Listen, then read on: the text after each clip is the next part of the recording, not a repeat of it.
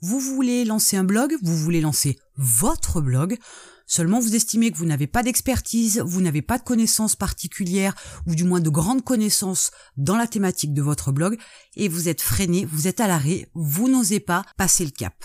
Je veux vous aider à faire ce premier pas et vous verrez que dans quelques temps, ce premier pas n'était pas si compliqué, pas si difficile.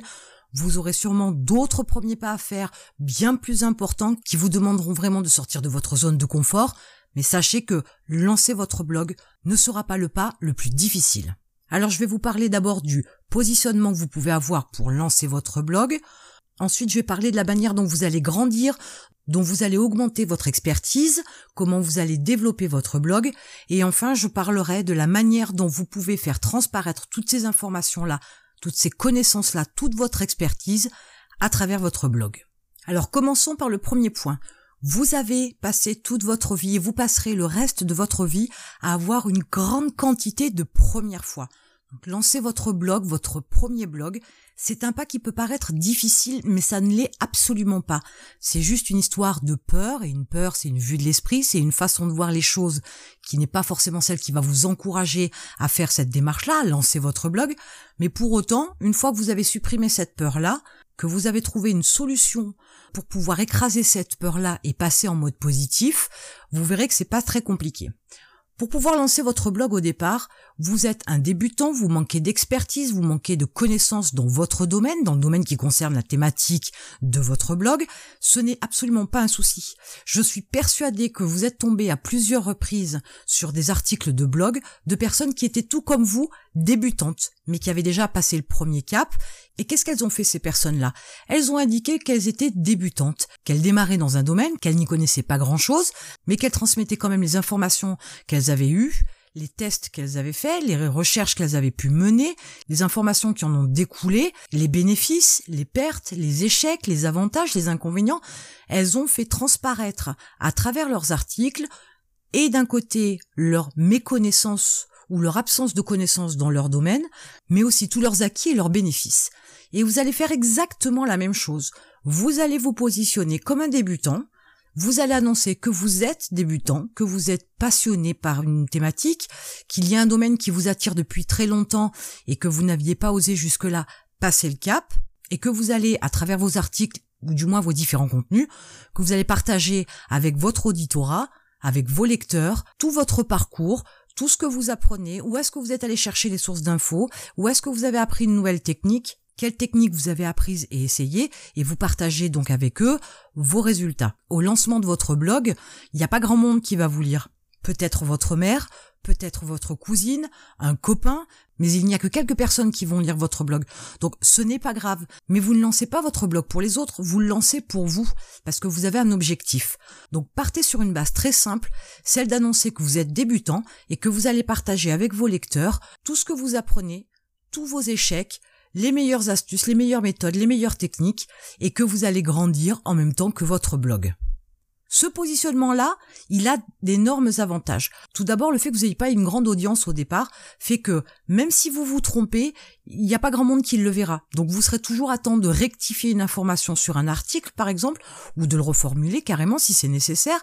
Vous aurez la possibilité aussi de pouvoir affiner, améliorer ou changer de cap si le cap de départ, les bases de départ ne sont pas les bonnes parce que vous vous y retrouvez pas, parce qu'il y a quelque chose qui n'est pas en adéquation avec vos pensées, vos valeurs, parce que c'est des choses aussi qui arrivent. Quelquefois, on se lance dans un domaine et puis on s'aperçoit que finalement, c'est peut-être pas ce avec quoi on est le plus en adéquation et on peut légèrement dévier ou même prendre un virage radical, mais dans ce cas-là, peut-être qu'il vaudra mieux ouvrir un autre blog, mais vous pourriez dévier en cours de route et c'est quelque chose qu'il est plus facile de faire au démarrage que de le faire bien après quand on a une certaine notoriété, une certaine expertise.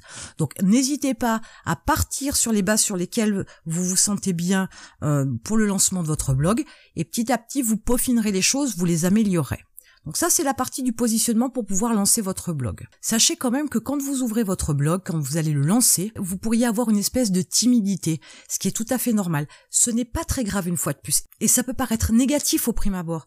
Sauf que c'est un peu comme dans la séduction votre côté débutant peut avoir aussi beaucoup d'attrait. Il y a beaucoup de gens qui vont se retrouver dans votre profil, dans votre démarche, dans vos paroles, parce qu'ils seront au même niveau que vous. Ou du moins légèrement plus bas parce que eux n'auront peut-être pas lancé leur blog sur la thématique euh, dont vous parlez, mais pour autant, ils vont se retrouver en vous parce qu'ils vont retrouver les mêmes hésitations, les mêmes questions, etc. Donc, donc ça peut être très bénéfique pour votre blog. Donc n'hésitez pas à annoncer que vous êtes débutant, que vous démarrez, que vous allez apprendre et que vous allez partager avec vos lecteurs ce que vous apprenez parce que beaucoup de lecteurs vont s'identifier à vous. Donc ça peut être très bénéfique d'annoncer que vous êtes débutant. Ensuite, comment vous allez pouvoir développer votre expertise? Il vous suffira tout simplement de faire ce que vous faites depuis que vous êtes né. Vous allez apprendre. Vous allez lire des livres très ciblés, vous allez consulter des vidéos très ciblées, vous allez participer à des conférences, vous allez rencontrer des gens de votre thématique, vous allez mettre en pratique les méthodes que vous avez acquises par les biais des différentes sources de formation, et vous connaissez bien l'expression, c'est en forgeant qu'on devient forgeron, donc petit à petit, vous allez de plus en plus acquérir de l'information, vous allez vous former, et vous allez devenir tout doucement un expert dans votre domaine. L'expertise, elle peut être très grande, très poussée, très pointue, mais pour autant, on peut être un expert dans un domaine où il n'y a absolument pas de technique à apprendre à proprement parler. Il y a des choses très très simples, mais pour autant, toutes les méthodes que vous allez apprendre, tout le savoir-faire que vous aurez acquis va faire de vous un expert dans votre domaine. Mais ça viendra avec le temps. Ça ne vient pas sur un claquement de doigts. Ça ne vient pas en 15 jours. Ça ne vient pas en 6 mois mais ça vient de toute façon quoi qu'il arrive si vous continuez votre cheminement avec votre blog bien évidemment. Alors je vais pas m'étendre non plus plus que ça sur cette partie-là parce que la formation elle est nécessaire, elle est même quasi obligatoire à tous les niveaux. Même si vous étiez capable de pouvoir apprendre quelque chose à vos lecteurs d'entrée de jeu au, au lancement de votre blog, pour autant à un moment donné, si vous voulez conserver votre lectorat, si vous voulez développer votre audience, il va falloir aussi monter en expertise. Donc de toute façon, quoi qu'il arrive dans n'importe quel domaine, on n'en a jamais assez et il faut toujours chercher à être le meilleur je ne parle absolument pas de perfection. Je vous dis juste que apprenez à faire une chose, apprenez une deuxième chose, apprenez à la faire bien, et ainsi de suite. De toute façon, il y aura toujours des gens qui voudront apprendre de vous dès l'instant où vous êtes capable de pouvoir apporter davantage d'informations, davantage de connaissances, davantage d'expertise. Donc développez vos connaissances, développez vos facultés, développez votre savoir, de façon à augmenter et à garder votre auditorat. Je pars du principe que vous voulez lancer un blog et que vous voulez gagner d'argent avec. Donc bien évidemment, qui dit expertise dit aussi augmentation des tarifs de vos prestations ou de vos produits. Donc vous avez tout intérêt à vous former. Maintenant, je vais vous parler de la partie où vous allez davantage vous développer, grandir en même temps que votre blog. Par la formation d'une part, certes, mais c'est aussi dans la façon dont vous allez transmettre l'information à vos visiteurs, à vos clients. Bien évidemment, le prix de vos produits, fait aussi que on peut vous considérer plus facilement comme un expert si vous vendez un produit à quatre chiffres. La valeur perçue est beaucoup plus grande que si vous vendez la même prestation avec un prix à deux ou trois chiffres.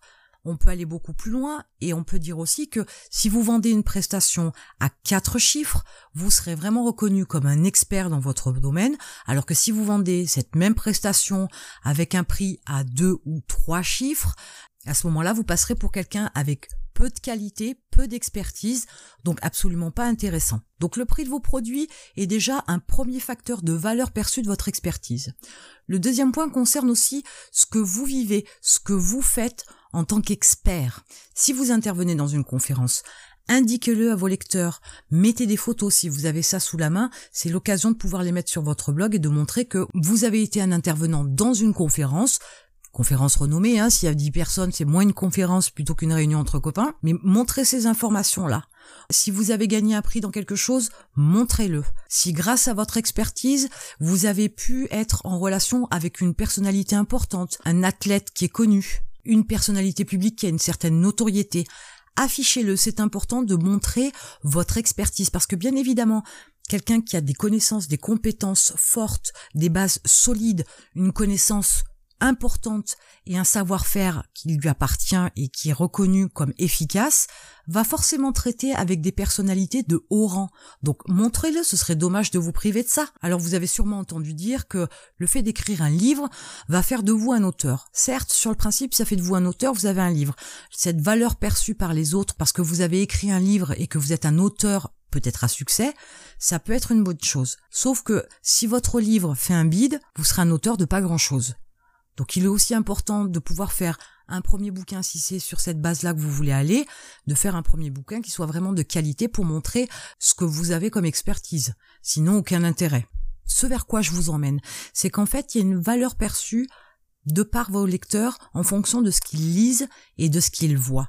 Donc n'hésitez pas à montrer votre valeur. Votre valeur, je vous l'ai dit, elle peut se montrer de différentes manières, mais n'hésitez pas à la montrer, cette valeur, cette expertise-là. C'est une manière aussi de faire transparaître vos connaissances, votre savoir, vos aptitudes, votre expertise enfin acquise tout ce temps-là à vos lecteurs. Ils vont comprendre qu'ils n'ont pas affaire à quelqu'un qui vend du coaching à 20 euros de l'heure.